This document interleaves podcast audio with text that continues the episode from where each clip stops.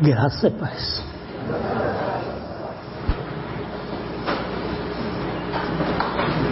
Te amamos, meu irmão. É chumbo trocado.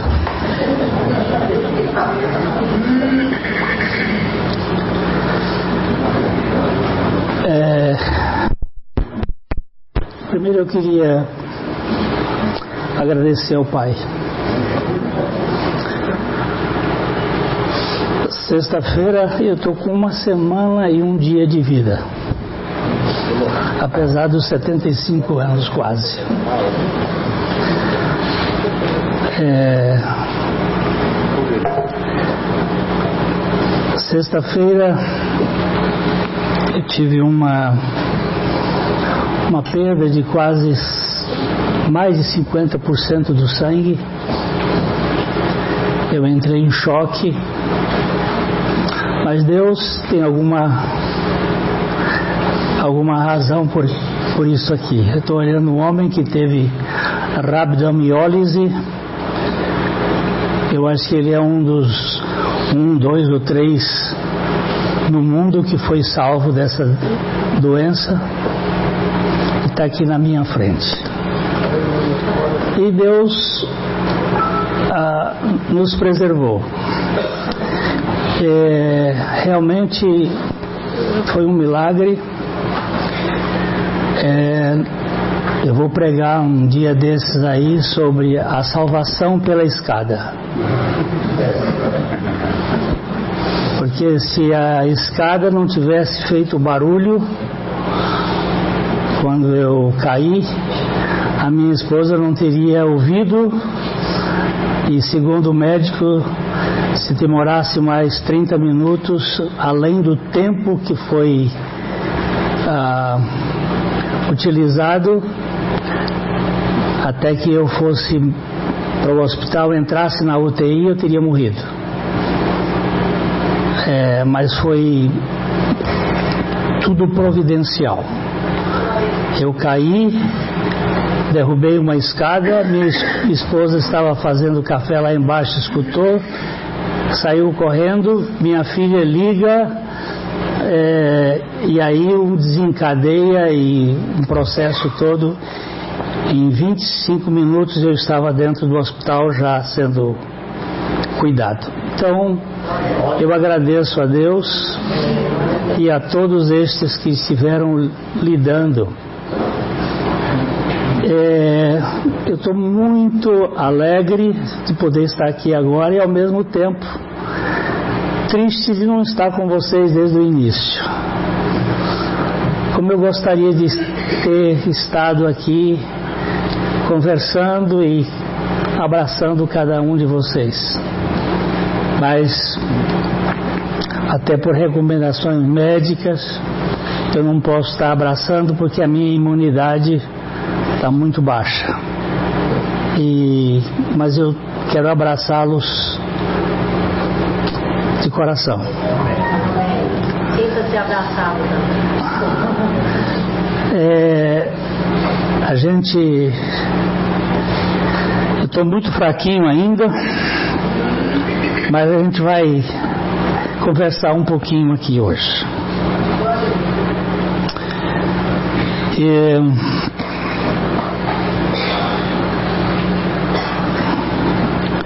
hoje um amigo me mandou uma uma mensagenzinha no WhatsApp. O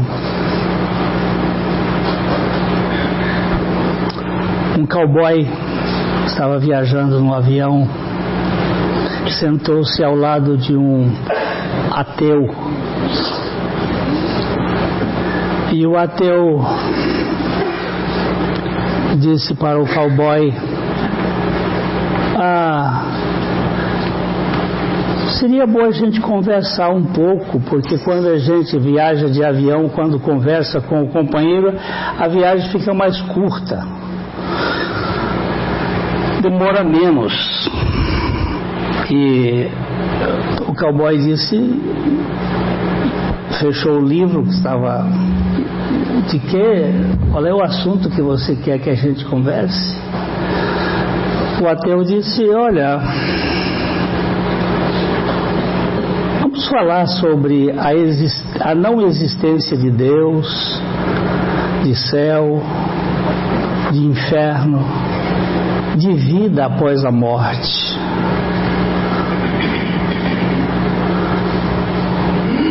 O cowboy disse: tudo bem, é um assunto bem interessante, a gente pode conversar, mas antes eu queria fazer uma pergunta para você. Por que que o cervo, a vaca e o cavalo comem a mesma coisa, grama? E o cervo faz excrementos em bolotinhas, a vaca faz um pastelão, o cavalo faz bolotas, o ateu pensou e disse: Eu não sei. Ele disse: Como é que nós vamos falar de céu, de Deus, de vida após a morte, de inferno, se você não sabe nem falar sobre merda?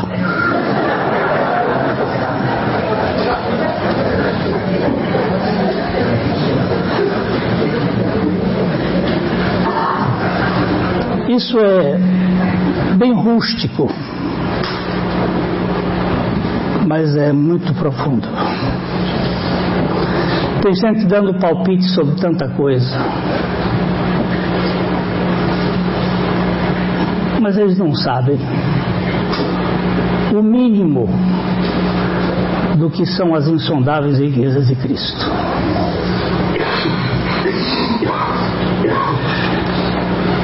A igreja do século XX, eu entendo que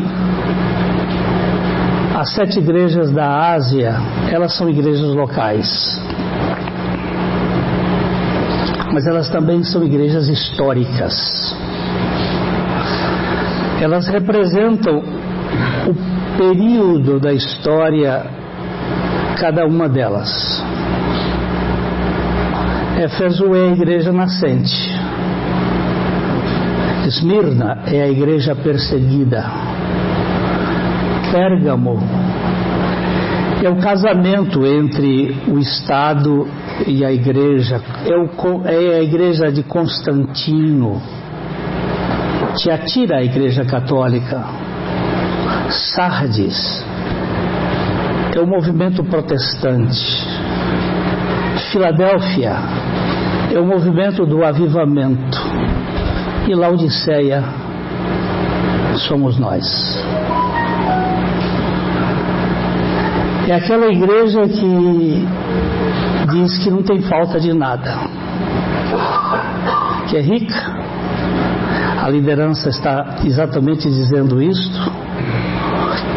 Rica e abastada, que não precisa de coisa alguma. Mas Jesus está do lado de fora. É a igreja em que ele bate à porta do lado de fora.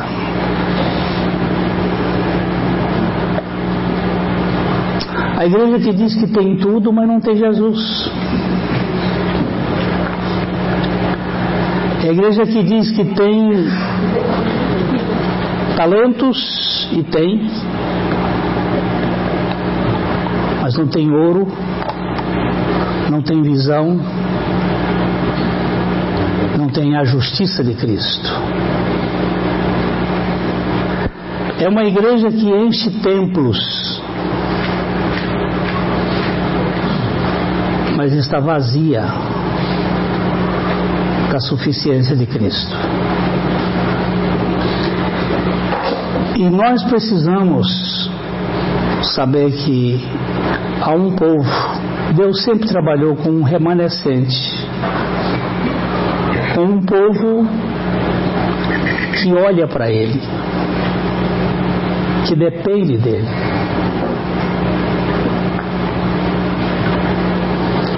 É, em 1971 eu ganhei um livrinho de uma amiga no Rio de Janeiro. O título era Vinde, Amados Meus, de Francis Roberts. É um livrinho de meditação onde Deus fala com os amados. E nesse período em que eu estava na UTI, eu consegui ler alguma coisa desse livrinho. E uma mensagem naquele dia para mim foi meu filho eu não quero o seu trabalho quero a sua comunhão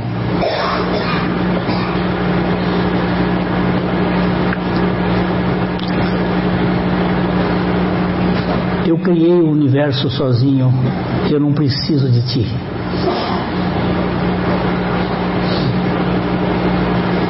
Não é o que você faz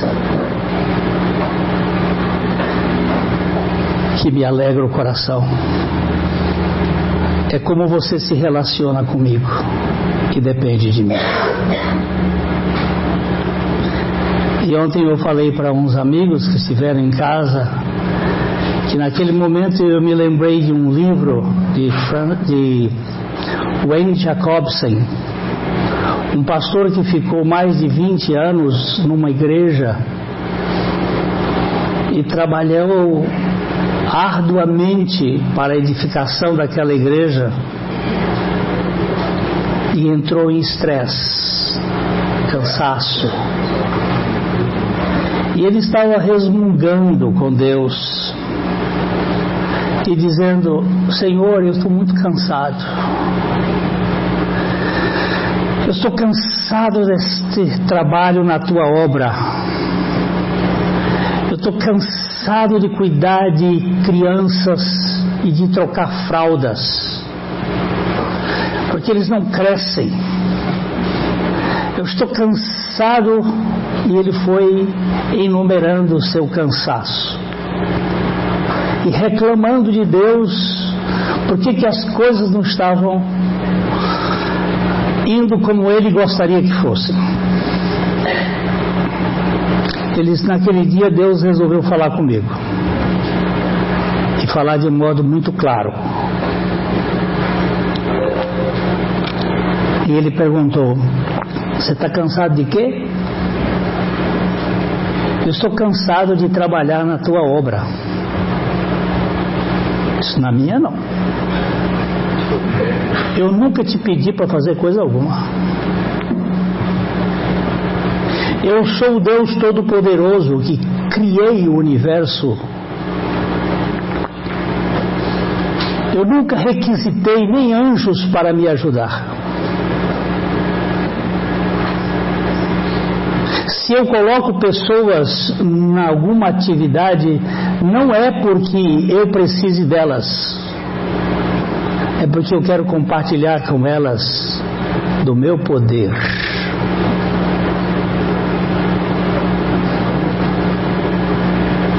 Eu não preciso da sua vida. Eu não preciso do seu trabalho. E o Wayne Jacobs disse que ficou tão decepcionado. E ele disse: E em que, que eu estava trabalhando esses anos todos? Ele disse: Na tua igreja, não na minha. Na minha faço eu. Você estava preocupado com o seu ministério, com a sua igreja, com os seus projetos, com os seus planos, não com os meus, porque os meus eu, eu os executo que nada está fora do seu lugar. E ali no na CTI eu pude olhar para o céu e dizer, Pai, me perdoa. O resto de tempo que o Senhor quiser que eu tenha, eu quero estar na tua agenda e não o Senhor na minha agenda. Eu quero fazer aquilo que o Senhor quer que eu faça. E não colocar o Senhor naquilo que eu quero que o Senhor faça. E é isto que eu gostaria de dizer para vocês. O que nós precisamos não é trabalhar para Deus, é saber qual é a vontade de Deus para nossas vidas.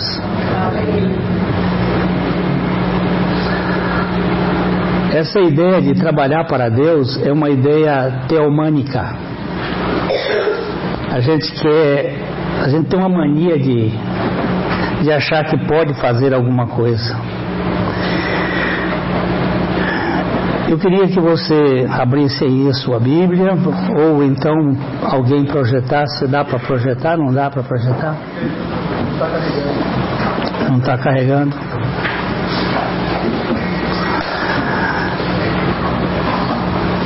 A palavra evangelho não é uma, uma palavra veterotestamentária. Ainda que no Velho Testamento você encontre algum alguma pegada do evangelho já no jardim do Éden você topa com ele?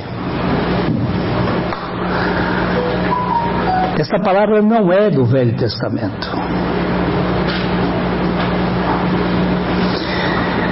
Você vai encontrar o, o evangelho sendo desenvolvido no Velho Testamento nas figuras e nos símbolos. Quando você vê, por exemplo, que os nossos primeiros pais, eles, eles costuram folhas para se cobrir, que é algo que nós fazemos dentro do, do conceito de religião. Religião é aquilo que eu faço para que Deus me aceite é aquilo que eu faço. Nós até fazemos oração, quando oração não se faz. Oração é apenas um relacionamento de filho com pai. Mas nós usamos esses termos é, absolutamente antibíblicos. Vamos fazer uma oração. Porque o pecado nos fez teomânicos. Nós queremos ser deuses. E a primeira tanguinha que o casal fez lá no jardim do Éden tinha este papel de se considerar de alguma maneira digno diante de Deus. O casal estava nu o tempo todo, não tinha vergonha, mas no momento em que abriram-se os olhos e eles se perceberam inadequados, começaram a fazer coisas para se tornarem adequados perante Deus. Este, este modelo da moita e o modelo da roupa é religião. Mas o Senhor desconcerta e desconstrói todo o pensamento de Adão e Eva e de Satanás, e em seguida ele veste o casal com roupas de algum animal que para mim é o cordeiro. E ali nós temos a primeiro, primeira pitada do Evangelho. Mas só temos essa marca. É o sacrifício de animais para cobrir a nudez do casal. É, mas o Evangelho não é uma palavra do Velho Testamento. Ela aparece só no Novo Testamento. Porque, tanto na etimologia como na essência, o Evangelho é uma notícia formidável. É uma boa notícia então, depois de Jesus ter sido batizado, depois dele ter sido tentado no deserto,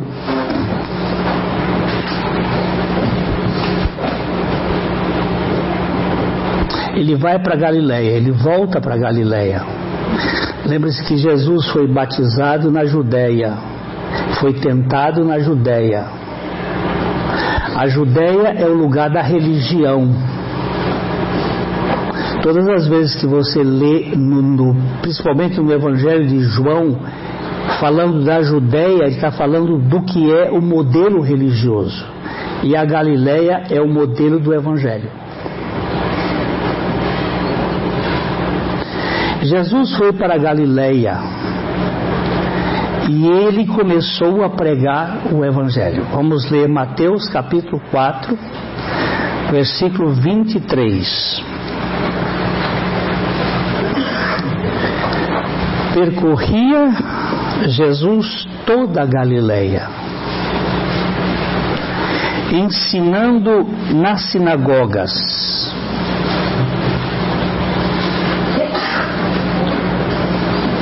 Sinagoga é uma criação pós-exílica babilônica. O povo judeu não conheceu sinagoga antes da Babilônia. Pregando o evangelho do reino, curando toda sorte de doença e enfermidades entre o povo. O que, que Jesus fez quando ele voltou para Galiléia? Vamos lá? Hum? Ensinava. Mas ele nunca foi treinado na escola dos rabis farisaicos ele não aprendeu com nenhum sistema, mas ele ensinava nas sinagogas. E ele pregava o que? O evangelho do reino. E o que, que ele fazia mais? Curava. Curava esta, esse, todo esse grupo que está aqui é todo mundo doente. Aqui não existe ninguém são. Porque o profeta Isaías nos diz: toda cabeça está doente e todo o coração está enfermo.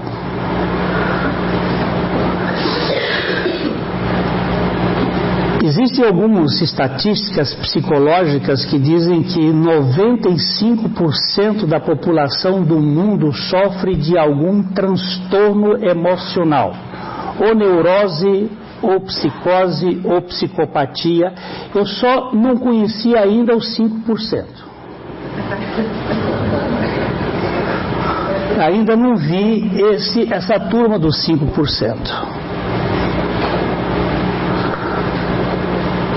vocês me ajudarem, eu gostaria de conhecer uma pessoa sadia na sua mente.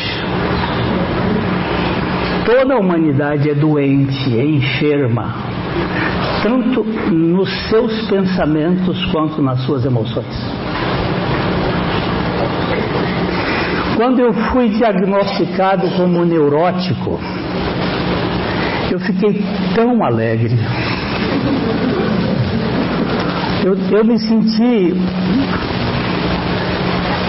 como o Ayrton Senna quando ganhava aquelas corridas dele saía. Olha, eu sou neurótico, graças a Deus.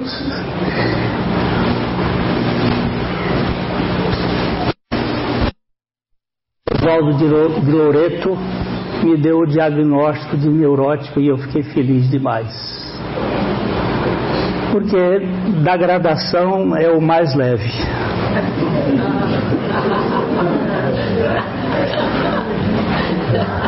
Agora, Jesus é especialista em ensinar e pregar o Evangelho. Porque no ensino e na pregação do Evangelho existe cura. Curava de toda sorte de doenças e enfermidades. Doença e enfermidade não são a mesma coisa. Doença é aquilo que gera dor, enfermidade é aquilo que gera transtorno.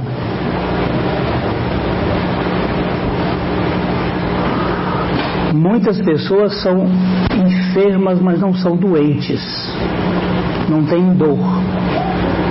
Por exemplo, nesse meu processo aqui, eu fiquei enfraquecido, mas eu não senti nenhuma vez dor.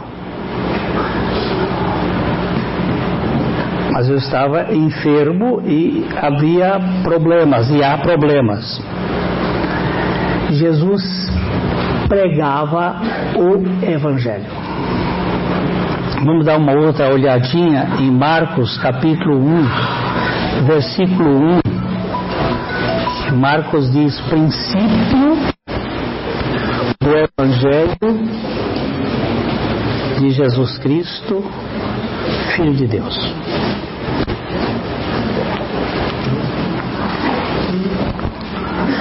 Há quatro evangelhos, não é, irmãos?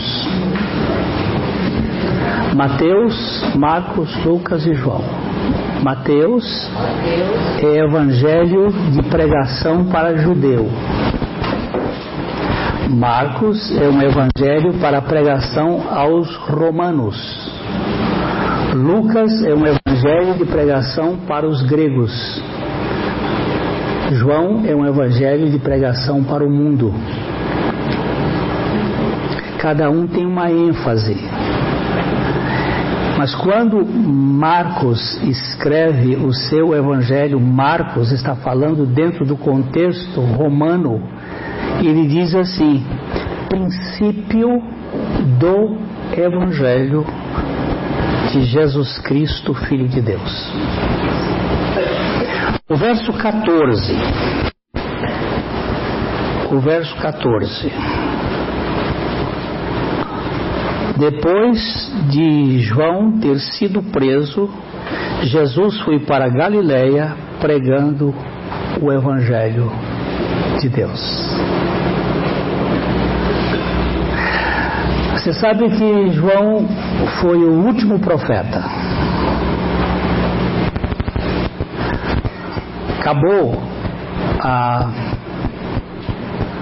a vertente profética em João mas iniciou a vertente do Evangelho em Jesus.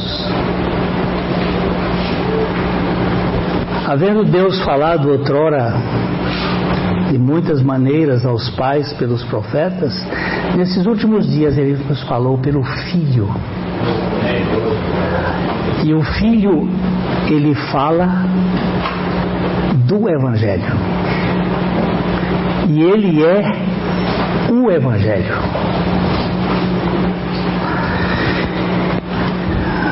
É... Jesus começou seu ministério terreno pregando o Evangelho. Agora nós vamos para Marcos 16, 15.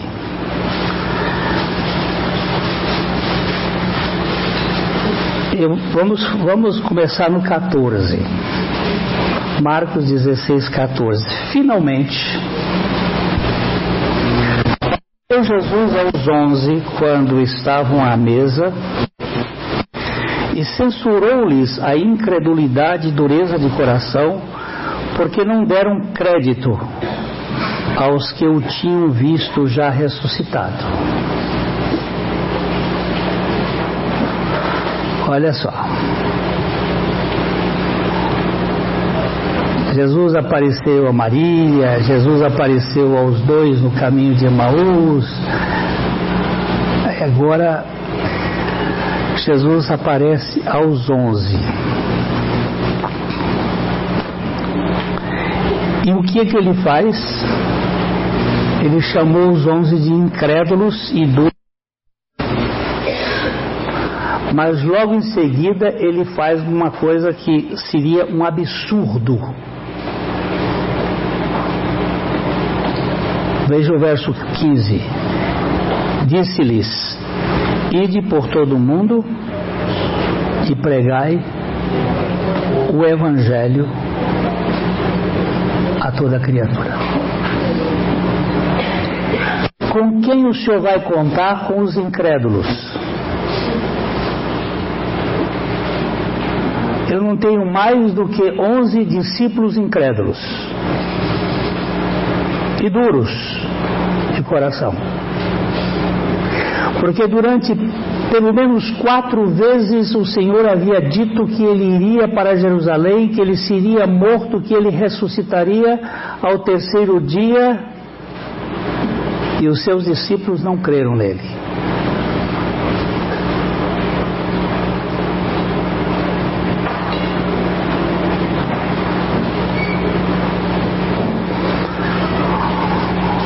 Minha filha me disse ontem, pai, ore por mim, que a minha fé, ela não é firme.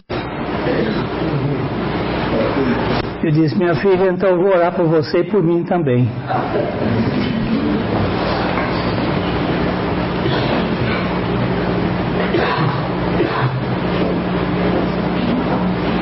Quando eu vejo uma pessoa dizendo assim, eu tenho uma grande fé, eu fico perguntando, será que ele está tá entendendo o que está dizendo?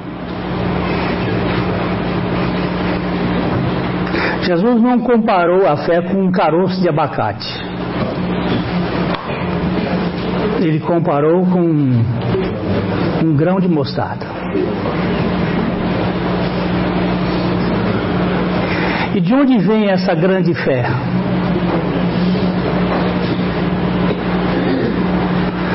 Quando você diz isto, não é uma necessidade de se projetar?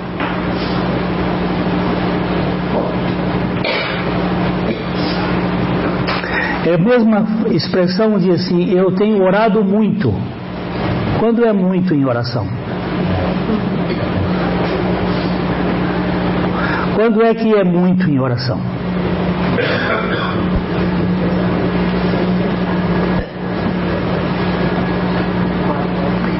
Eu respiro 17 vezes por, min por minuto, em média.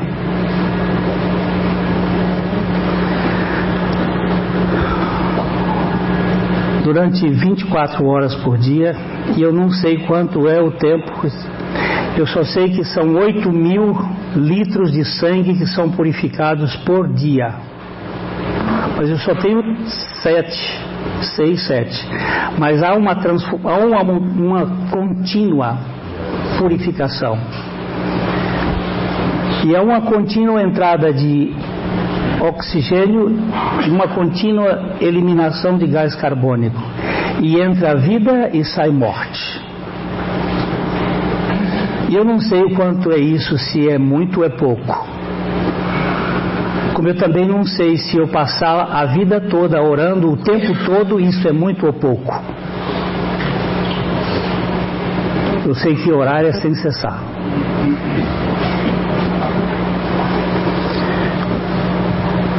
Ide por todo mundo e pregai o quê? Ah, Glenn, o Evangelho é a porta de entrada, então nós vamos pregar o Evangelho como uma espécie de hall. Não, senhor. O Evangelho não é porta de entrada. O Evangelho é tudo na vida cristã.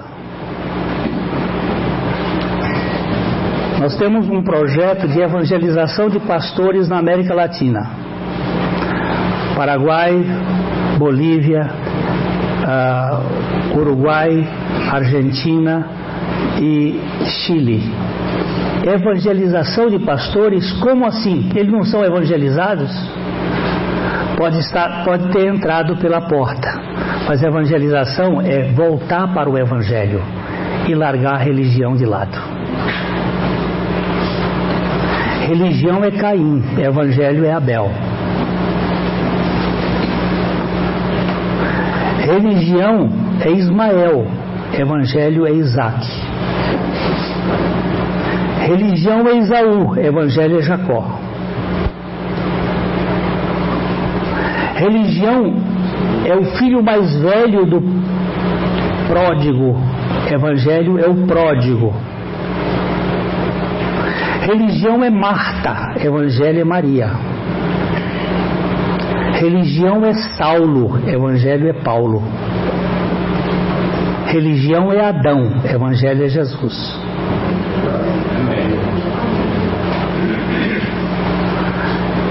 E nós às vezes nos perdemos em anunciar coisas que não são o Evangelho. E de por todo mundo pregar o Evangelho a toda criatura. Jesus entrou na Galileia falando do Evangelho e saiu de Jerusalém na ressurreição dizendo: preguem o Evangelho.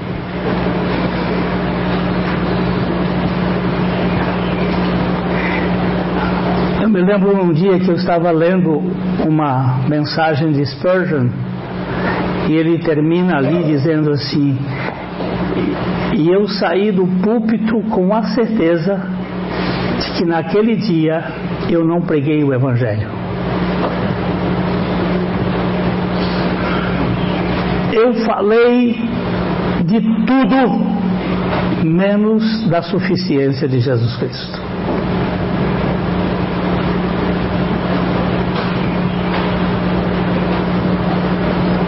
É, o Evangelho é um termo basicamente de Jesus. O que é o Evangelho em sua essência? Vamos dar uma olhadinha em 1 Coríntios 15, de 1 a 3. 1 Coríntios 15, de 1 a 3. Irmãos, venho o que? Lembrar-vos. Lembrar-vos o que? O evangelho que vos anunciei. O qual recebestes e no qual ainda perseverais.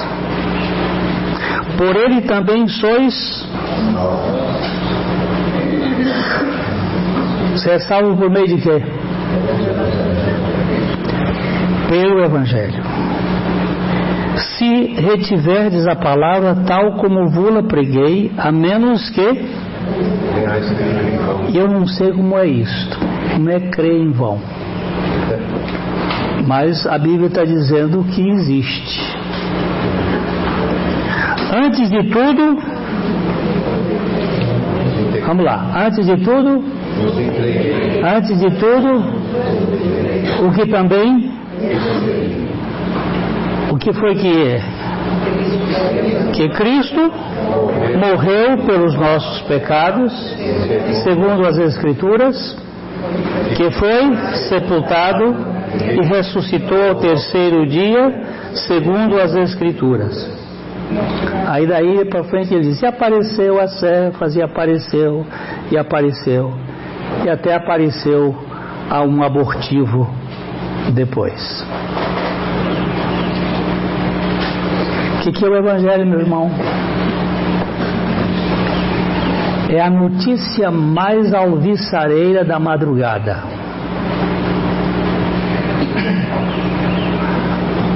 A morte foi vencida, o diabo foi vencido, o pecado foi vencido, o mundo foi vencido. O Deus que foi crucificado agora ressuscitou e é a nossa esperança.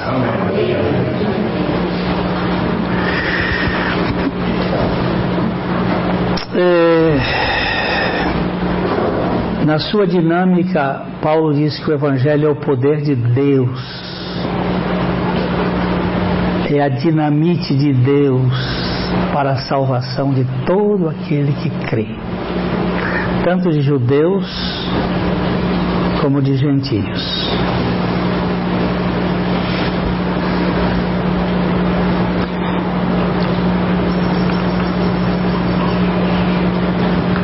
Lá em Cascavel, pregando um dia, 3 de agosto de 1983, numa casa, num apartamento de um juiz com seis pessoas,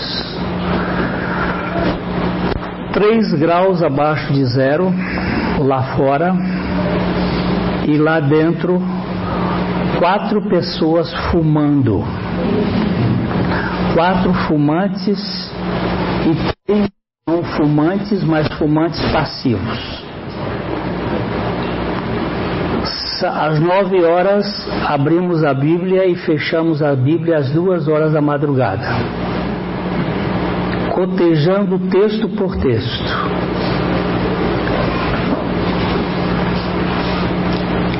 Terminado aquele estudo, devo ter fumado pelo menos umas quatro carteiras de cigarro, porque eles não apagavam o cigarro, ele acendia com o outro, acendia com o outro, porque ficavam mais nervosos. E nós tínhamos ali, eram dois advogados, duas psicólogas, uma promotora, e, e aquele povo e debatendo e querendo ir um deles comunista, agnóstico, o que, que eu posso dizer mais? Se debatendo com a palavra e lá pelas tantas, quando terminou, esse agnóstico e comunista virou para mim e disse assim, muito interessante, mas isso não me interessa, eu não quero saber disto. Eu disse, perfeitamente. Não lhe interessa, você não vai entender, você não tem capacidade, mas se Deus quiser, você crerá segurando na mão dele, deu aquela sacudida na mão e foi embora. Um mês depois, às sete horas da manhã, toca o telefone lá em casa. Alô? Eu estou crucificado com Cristo e vivo não mais eu, mas Cristo vive em mim. Ele disse: Quem está falando? Ele disse: Você não conhece minha voz? e disse: Não estou conhecendo. Ele disse: Juarez Dietrich. Eu digo: Ah, cara. Isso, é, isso aí é o poder de Deus e da Sua palavra. Não quero, não me interessa, mas esse é o poder. É o poder que ressuscita Lázaro. Lázaro não queria ressuscitar, ele estava morto. Mas quando o Senhor chegou e disse, sai, ele teve que sair. O Evangelho é o poder de Deus, meu irmão. Eu não tenho que convencer ninguém, eu não tenho que gastar meu tempo convencendo ninguém.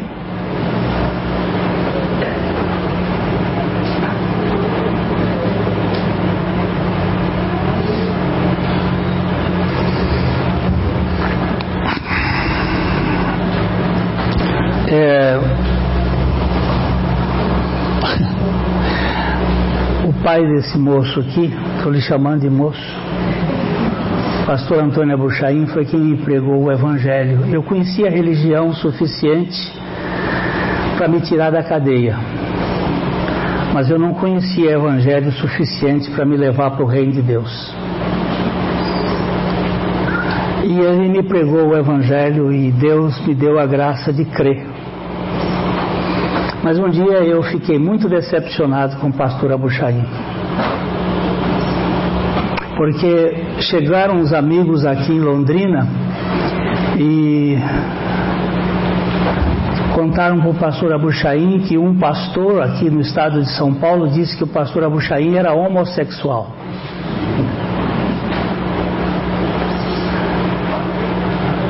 E o pastor Abuchaim disse assim: Irmãos, vamos orar e baixou a cabeça. E aí foi a minha decepção. Quando ele começou a orar, ele disse: Senhor, me vinga. do fulano. Faz com que ele nasça de novo. A vingança dele era que aquele homem nascesse de novo. Eu queria pegar o cara e dar uma fuga. E ele tinha uma vingança. Pai, faz com que o Amaro nasça de novo.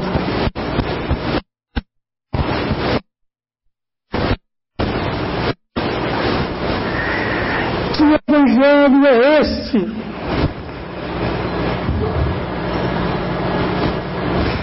Queridos, não perca tempo eu vi que minha vidinha foi por um fio, podia não estar aqui, eu não queria mais perder tempo.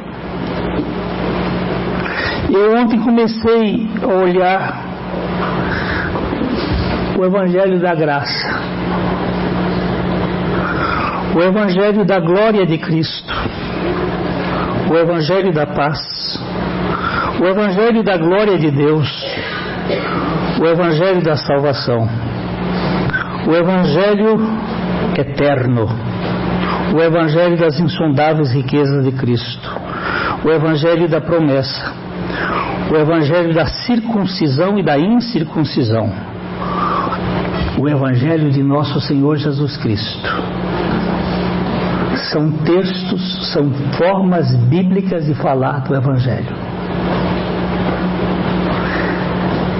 Isso não é porta de entrada. É mais do que porta de entrada, é mais do que hall, é mais do que evangelização de pessoas. Ela é sala de estar, ele é quarto de descanso, ele é cozinha para alimento, ele é o banheiro para limpeza, ele é o jardim para comunhão, para ele é tudo, o evangelho é tudo. Não gaste tempo botando regras e mais regras e mandamentos e mais mandamentos na vida das pessoas. Preguem o Evangelho. Deus é poderoso.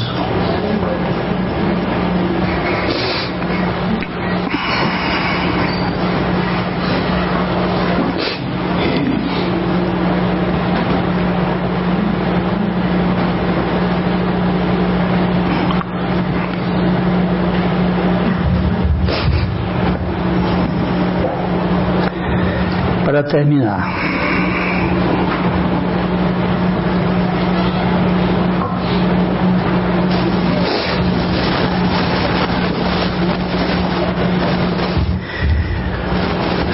Em 1921, um casal missionário, David e Sveia Flood, juntamente com o filhinho de dois anos, viajou da Suécia para o Congo belga, no coração da África.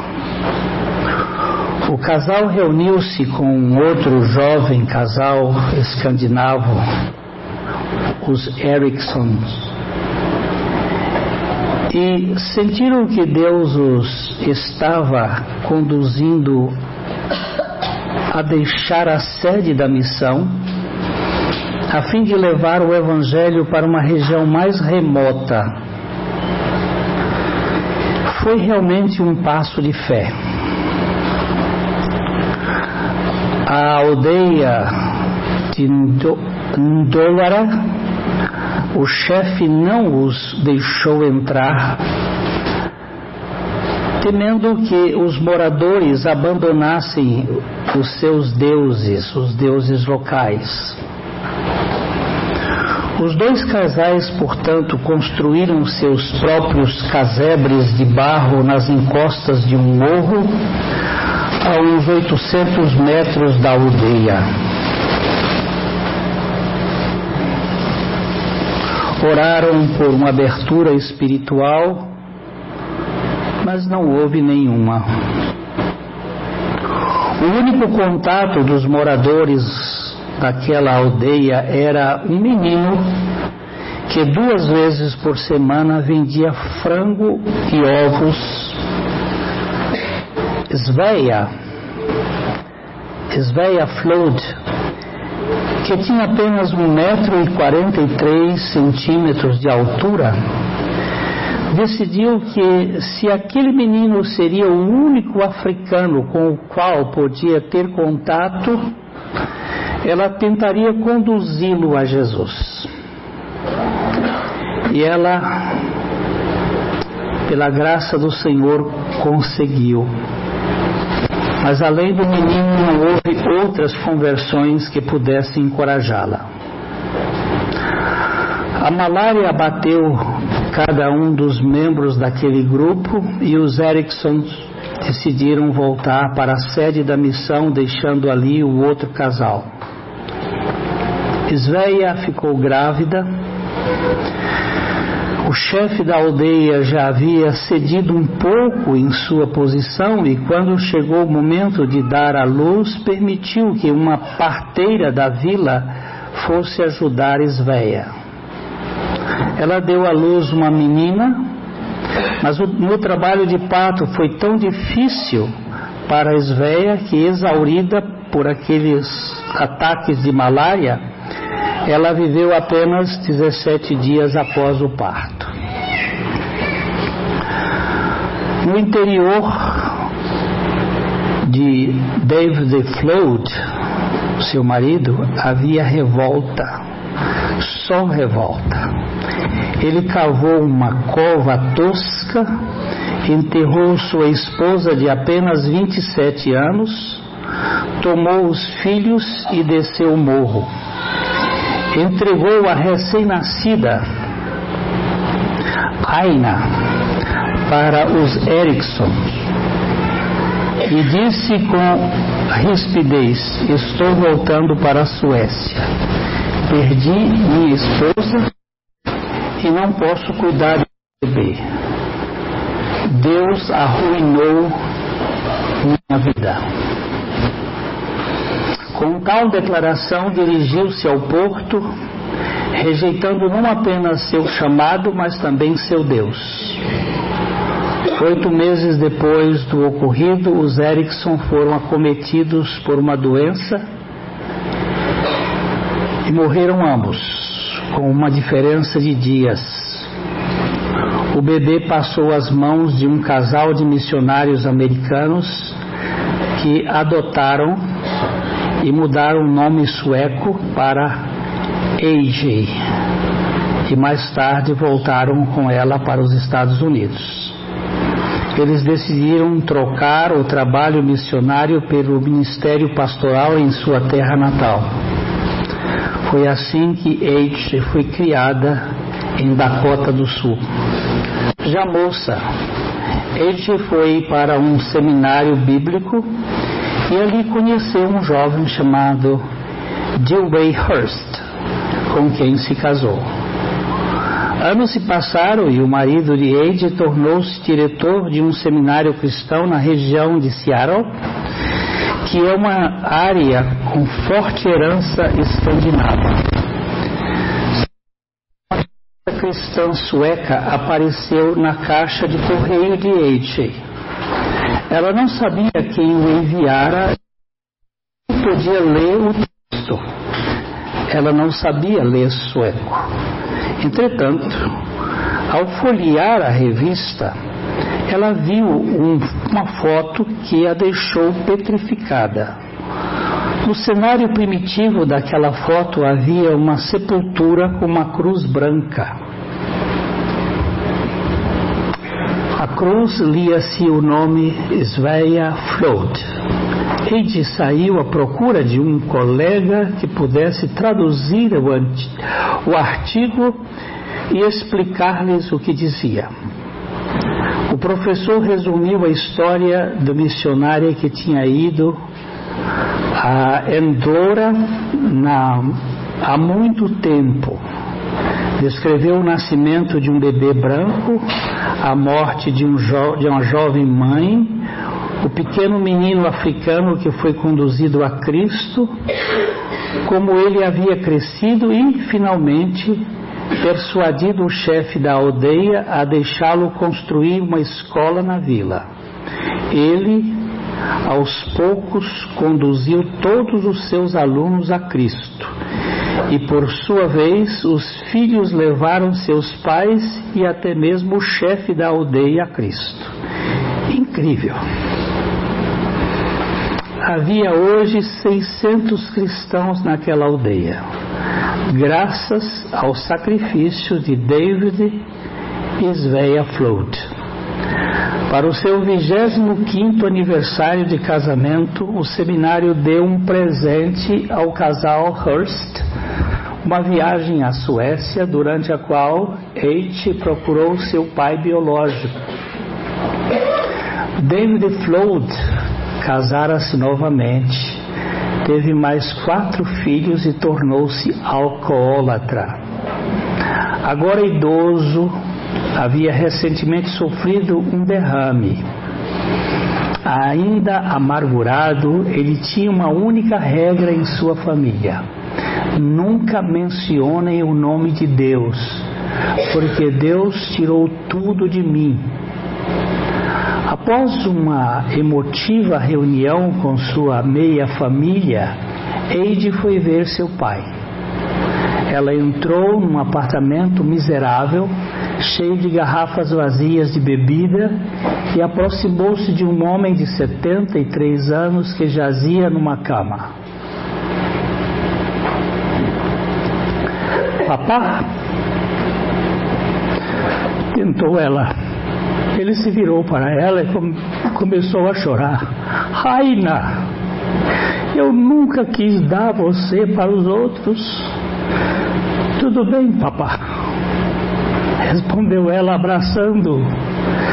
Deus cuidou de tudo. Deus cuidou de mim. Imediatamente o homem endureceu-se, as lágrimas pararam Deus se esqueceu de todos nós. Nossas vidas têm estado assim por, por causa dele. Eu não acredito nele. O idoso homem virou seu rosto para a parede. Eide, porém, não se sentiu intimidada. Papá, você não foi para a África em vão. Mama não morreu em vão.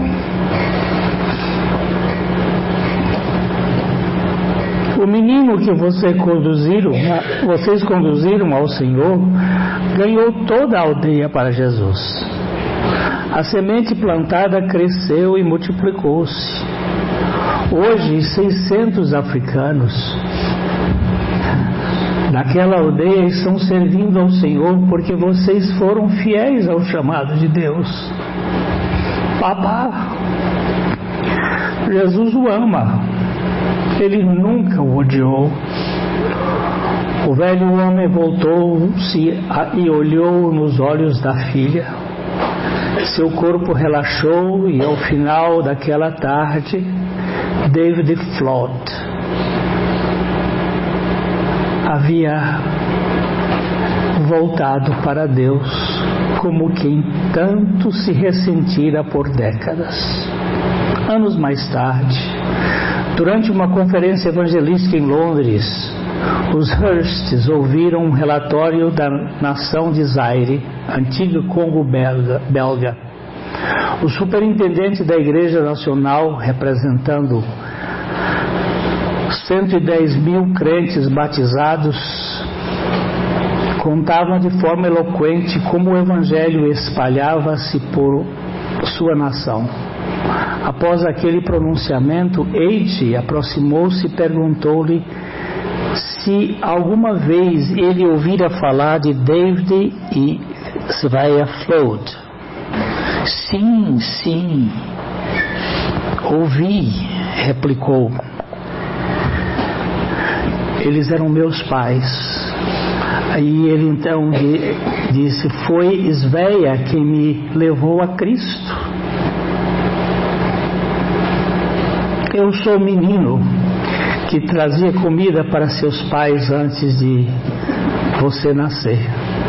Na verdade, até o dia de hoje, a memória e a sepultura de sua mãe são honradas por todos nós na aldeia. Ele a envolveu em um longo e afetuoso abraço coberto de lágrimas e soluços e disse: Você deve nos visitar para ver, pois a sua mãe é a pessoa mais famosa em nossa história. E foi exatamente o que Ed Hurst e o seu marido fizeram. O casal foi saudado por uma multidão de nativos eufóricos enquanto o pastor os acompanhava à cruz branca na sepultura de sua mãe. Ali Eide se ajoelhou e deu graças.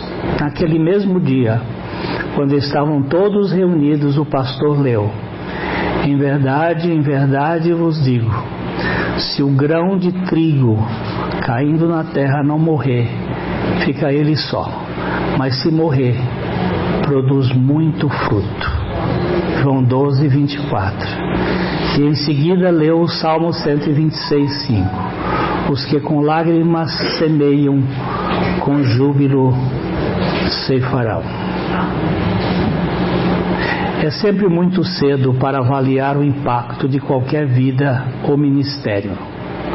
Considere como o Senhor soberanamente cuidou para que Eide recebesse aquela revista, encontrasse seu pai e o ajudasse a restaurar a sua fé.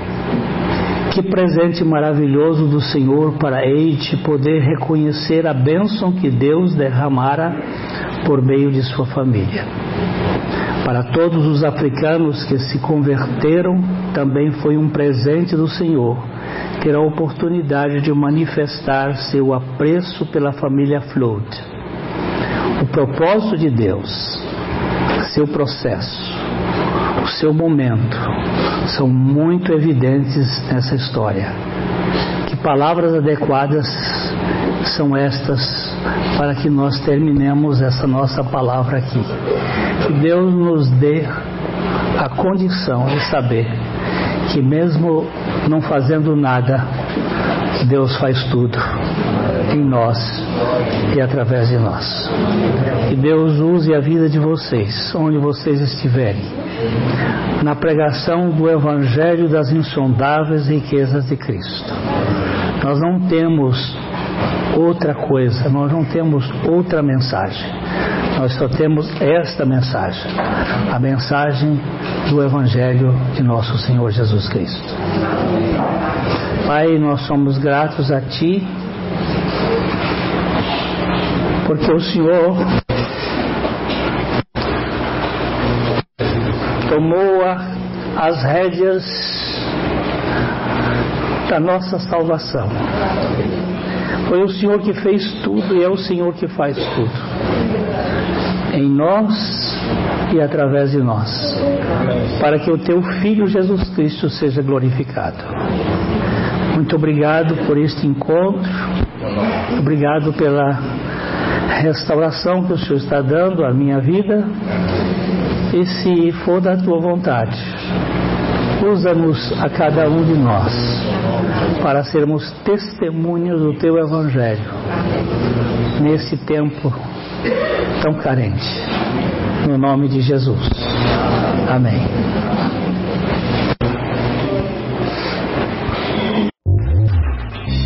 A Livraria PIB Londrina procura selecionar cuidadosamente seus títulos e autores a fim de oferecer um conteúdo alinhado com o Evangelho de Jesus Cristo. Bíblias, livros de teologia, devocionais, literatura infantil, biografias, comentários bíblicos e muito mais. Dispomos também de um acervo de CDs e DVDs das mais de 5 mil mensagens ministradas na primeira Igreja Batista em Londrina. Visite a Livraria PIB Londrina e conheça ainda mais. Livraria PIB Londrina, de segunda a sexta, das 13h30 às 18 horas. Endereço na Avenida Paraná, 76A, próximo ao Calçadão, bem no centro de Londrina. Ligue para 3372-8921 ou acesse o site www.livrariapiblondrina.com.br.